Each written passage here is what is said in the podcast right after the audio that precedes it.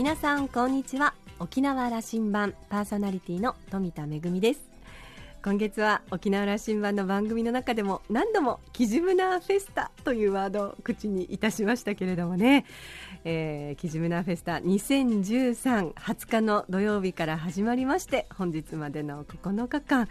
えー、間もなく終わりを迎えようとしています。間もなくね閉会式が行われますけれども今年も多くの皆様にご来場いただきました。本当にありがとうございます。と言ってもまだまだ終わりではありません。閉会式の後パーティーがありましてそしてねみんなあのそれぞれに街に繰り出してまいりますのでコザの暑い夜はまだまだ続きますのでぜひ皆さんも遊びに来てください。さあ沖縄羅針盤は5時までお届けいたします。どうぞお付き合いください。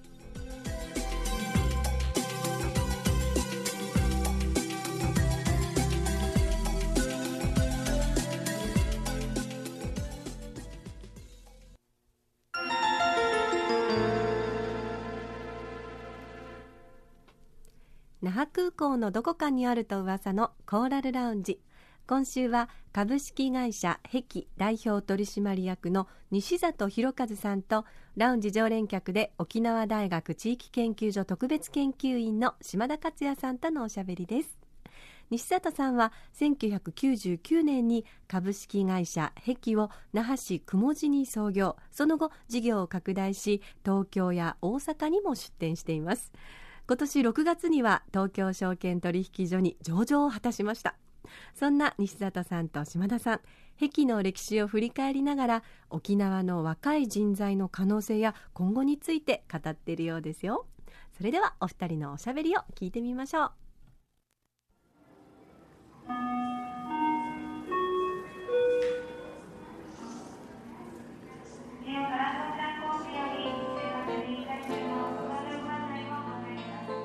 えっ、ー、と、うん、創業？壁でいう。創業からですね、個人企業から合わせたら14年ですね、ね、私は多分約10年ぐらい前かな、ええ、あの壁の松尾店で、はい、あのそこの店内でまたオープン前の時にテレビのインタビューで西田さんと、はい、あの対談をさせてもらいました、えー、覚えております。覚えてますか、はい、で社員の皆さんもよくあのテレビを見てもらっているようで、今今あの壁に食事に行っても島田さんって覚えてもらってるんですよ。あそうですか。ありがとうございました。あの時が印象残っているのは、壁、まあ、スタートしてあの、まあ、市内に3店舗目だったのかな？あの頃でいうと。そうですね、うん、ちょうど市内3店舗その時にも、ね、もう東京に出すんだと。言ってましたかね。言ってましたね。でこれは興味持っててそれであのその先もあると。これ海外の展開が待っていると。はい。いう話をしていて。よくそんなことがいいと思うんですね。僕からは言いませんけど。いやいやそれでまあここに来た。10年経ってと。あの二冊さんがそのサービスのその基本に置いてる極意。遠い側面はい。やっぱりあのー、まあ平たく言えば気が利くということなんですけどね、やっぱりお客様は千差万別ですので、えあの要望もですねあるいは性格もそれに関してどういう対応していくかっていうのはこちら側がさっとその状況を読んでですね奥さんに対応してこれが遠い側面なんですけどそれができる人こそ本当にいいサービスマンということになるんじゃないでしょうかね。あそのあの反対側の言葉で言えばそのマニュアル化されたもうその通りのことしかできないと、はい、いうことの反対のようなもんですよね。そうですねその場に応じてお客さんとの対応、はい、うん、コミュニケーション。そうです。うん、あのご接待のお客さんもいるだろうし、はい、それこそあのカップルもいるし、家族もいるしと。誠にそうですね。どんなスタッフたちが、うん、20, 20代から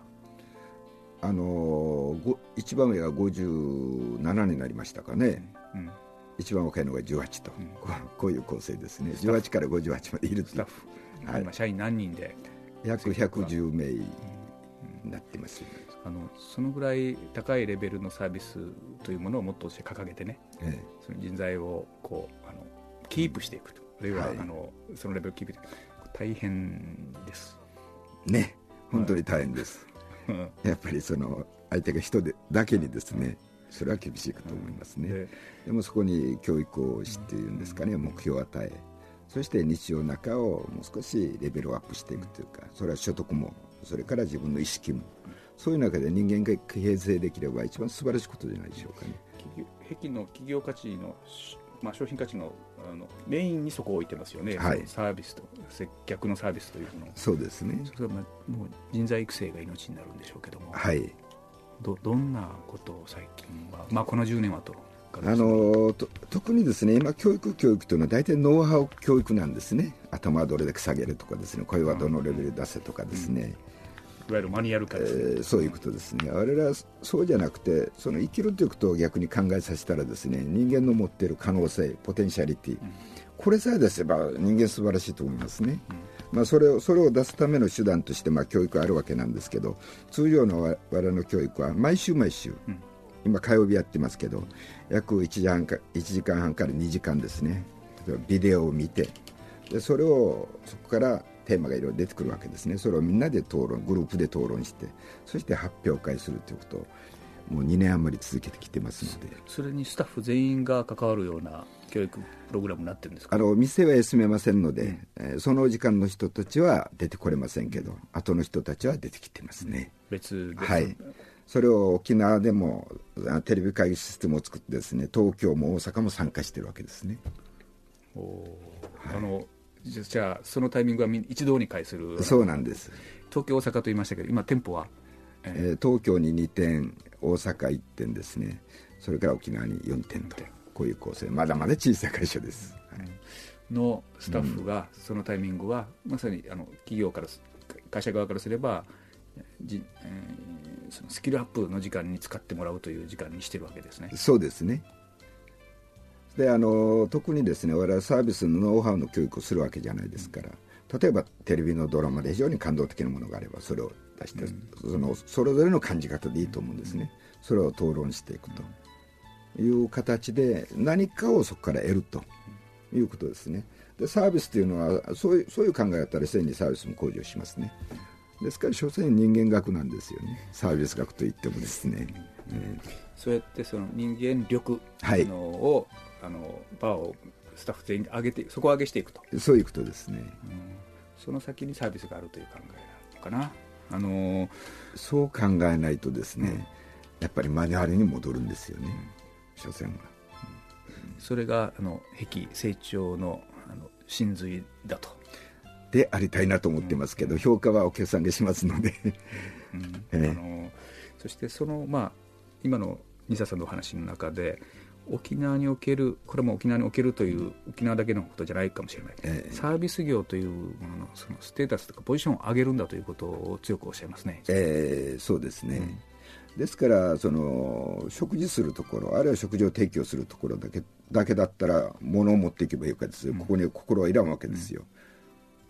ところが本当にこの空間をどういう形でご提供するかとなってくるとですねこれはもう単なる食事をするっていう概念を超えていくと思うんですよね。そこで本当に人間と人間がですね本当に楽しむっていうかぶつかるというのかいい意味でですねその空間だと思ってるんですね。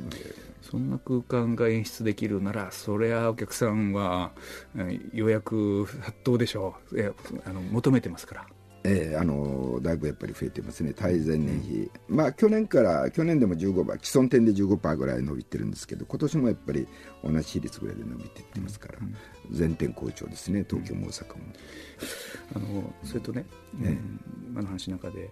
その西田さんにこの前、えー、西田さんの、うん、講演を、うん、読ませてもらう機会があった、えー、沖縄のサービス業に携わる、特に若い人たちにもっとこう夢を持ってもらってそして、はい、あのいい給料を取ってもらうと。そうですね。いうことを実現したいんだと。おっしゃいますね。これは、まあ、今のもののその、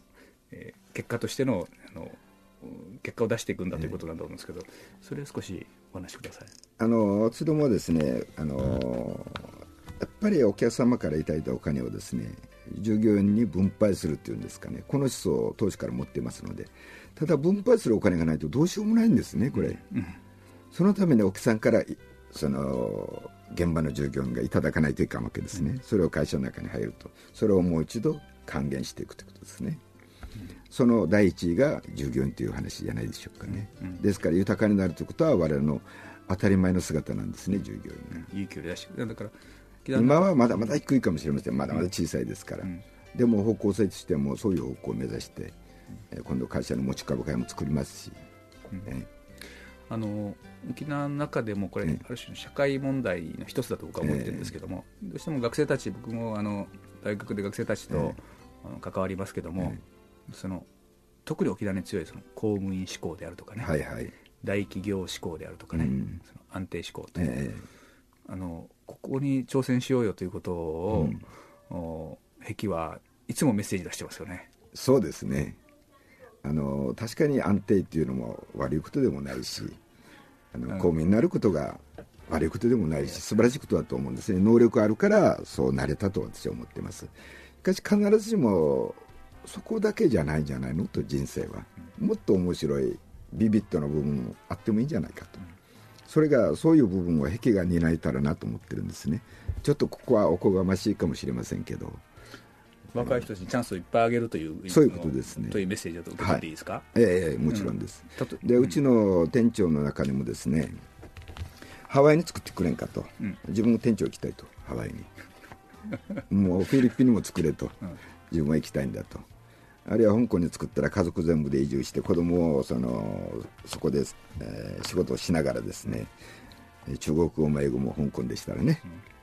勉強することができると。そういうの希望漠然とであるけどみんな持ち出してきてるんですね、うん、それは望むところなんですね。もちろんです。社長として。はい。東京に2店舗出した大阪に1店舗出した、はい、そこであの収益構造いい収益構造を作ると、はい、その原資をもとに次の展開もしていくと。もちろんですねでそれを担うスタッフたちが育ってくれと。であの京都も話がありますし、うん、京都に行きたいっていう子もおりますしね。それから名古屋駅前。ここは大丈夫じゃないかと思うんですね、うん。うん、3年後ぐらいになりますけどもう今ビル作ってますのでね。そういう話も入ってきてますしチャンスはいくらでもあると思うんですね、それを勝ち取ってもらいたいわけですよね、うん。え壁に入ってきて、え。あのスタッフとしてそこで磨いて、えそうすると経営陣はそういうチャンスを与える準備がある、そういうことです。そういうことです。手の届く非日常というこのサービスのコンセプト、これこの10年でいややっぱり事業としては当たったわけですよ。そうですね。ですね。はい。でこれこれから展開できるどうも蓄積もこう溜まってきた、ええ、展開できる、え、いよいよ人材ですよね。もう全くその通りだと思いますね。うん、あのはい。特に沖縄のその子たちの若い人たちのそのホスピタリティそのサービス精神みたいなことにかけたいんだと。はいそうですね。沖縄の人たちはどちらかその自虐的にですね自分たちはとこう言うんですけど私は違うと思いますね。才能は非常にあると思います、うん、というのは現実的にですね東京の人たちあるいは大阪の人たちも一緒にこう教育するわけですね、うん、最初沖縄の子いつも下なんです、うん、順列をつけると、ところが抜いてくるんですねやっぱり、うん、嬉しいですね、えー、可能性ポテンシャリティして沖縄の人はやっぱり世界市民になれ得る可能性が大いにあるんじゃないかと思いますね、今その壁というそのレストランの中でね、えー、まあ、舞台を作るそれ舞台ですよね、えー、そのスタッフたちがそこでこう、顧客とコミュニケーションする舞台、えー、そあのそこでも勝負もできてますか？子たちもも。いや素晴らしいと思いますね私は沖縄の人たちは素晴らしい才能を持ってるんじゃないかと思っています、えー、沖縄初のブランドがそうありたいですね。が、えー、世界展開していくと、えー、いうことを、はい。うん、今日はね結構事情気味にあのお話しなさってるんだけど飛行機の時間になってきてるんで、はい、ちょっとこれから10年後の壁を想像してほしいんですけども。10年後ですね海外には行ってると思いますね10年かけたら。で私の仕事はその辺で終わりかなと思ってます、うん、海外に何店舗出していきましょうか？風呂敷を広げると1000店ですね。海えということは全世界にですね、うん、1000店舗壁ブランドを展開する、ええ、10年後に。これはですね理論あの理論的にはちょっと破綻してるんですね直営店を1000店作るっつったら1年に1店作れば1000年かかりますんで理論的には破綻してるんですね。ですから今の直営店を全世界に作って店を増やすということはおそらく物理的には私は無理だと思っています、うん、ですから新しい考え方を今練ってるところですね、フランチャイズという壁のこのあのコンセプトがこう、ええ、じゃあ広がるという意味のそうですね、えー、壁の理念を持ったところが1000点世界中にあるんだということをそう考えていただいてよろしいですね。例えばタイだったらタイとのおそらく財閥系の企業と合弁するかもしれません。でそこはタイはタイで展開してもらうと。ただしそのコンセプトが合わないとそれは合弁に至りませんのでね例えばタイであろうとベトナムであろうと同じ形で作ればいいわけですよ、うん、日本だったら10の地域に分けても面白いんじゃないでしょうかね。そのその地域地域に我々と同じ考え方を持っている人と手を組むと。でそこで展開していただくと。で研修だけは沖縄でやりたいわけですよ。かっこいいですね、うん、あの沖縄発のこの壁のブランドあのコンセプトが世界に広がる、うん、えー、時間はかかると思いますけど。はい、はい、あのまた空港から今日はどちらへ？東京の行ってまいります。またお話聞かせてください、はい、じゃああの、えー、ますます店舗が全国にそして世界に広がります、はい。頑張りますのでありがとうございます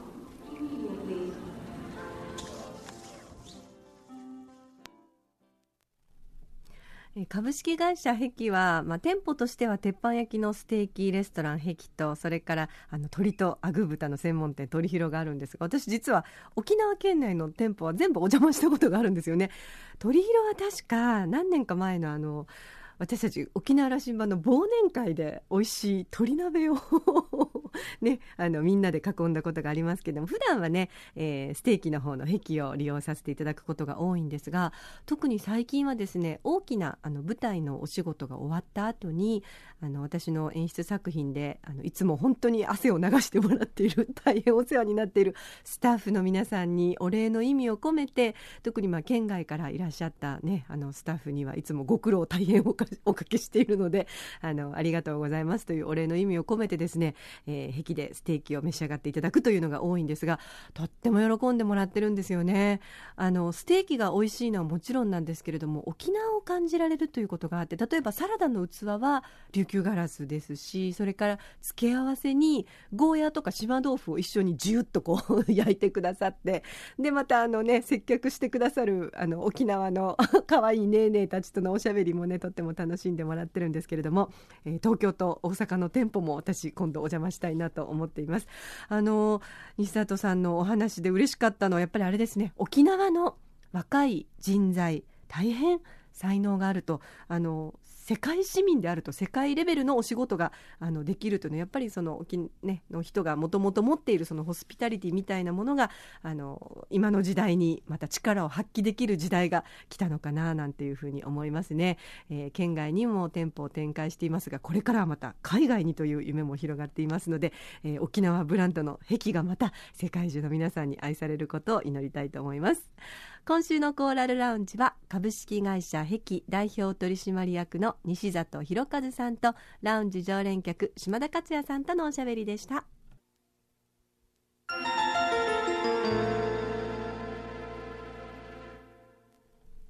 恵みのあしゃぎだよりのコーナーです。えー、キジムナフェスタいよいよね今日までとなっておりますけれども今年も多くのお客様にご来場いただきました。本当にありがとうございます。あの私はキジムナフェスタで学んだことがたくさんあるんですけれどもいろんな国の方がいらっしゃってでまたあの劇団もねあの例えばダンスをメインにされてるところもありますし演劇もありますし人形劇ミュージカル本当にいろんなジャンルの方がいらっしゃいますしそれぞれ言葉が違って文化が違うので例えば劇場の準備をするその仕込みと言われる準備の方法だったり本番を迎えるまでの時間の過ごし方だったりももう本当に様々であの時にはですねやっぱりあのそれまでは、えー、会うこともあるんですけれどもメールでいろいろやり取りをしていることがなかなか通じなくてえなんでできないの？なんでこれができないの？なんて言ってみるのが沖縄に来てみて実物を見てみるとなんだできるじゃない？みたいなこともあったりしてあの本当にいろんな人たちとの交流の中で学ぶことが多いななんて思いますね。であのやっぱりその中で思うのが、まあ、それぞれ違うのは当たり前で違う文化の中で違う言葉の中で暮らしていることはあのそれぞれの,、まあ、あの立場がありますのででも相手の言うことを聞くだったりそれからその違う違ったまんまで何か一緒のことができるかなっていうことをあのみんなで一緒に考えていく場であるなというふうに思いますね。えー、キジムナーフェスタでたくさんの作品をご覧になった方それからアーティストの方と交流された方もしかしたらあの実際に、ね、市民劇などに出演された方ワークショップに参加された方もいらっしゃるかもしれません。来年はキジムナフェスタいよいよ10周年を迎えますのでぜひ今後とも応援していただきたいと思います。めぐみのあしゃぎだよりのコーナーでした。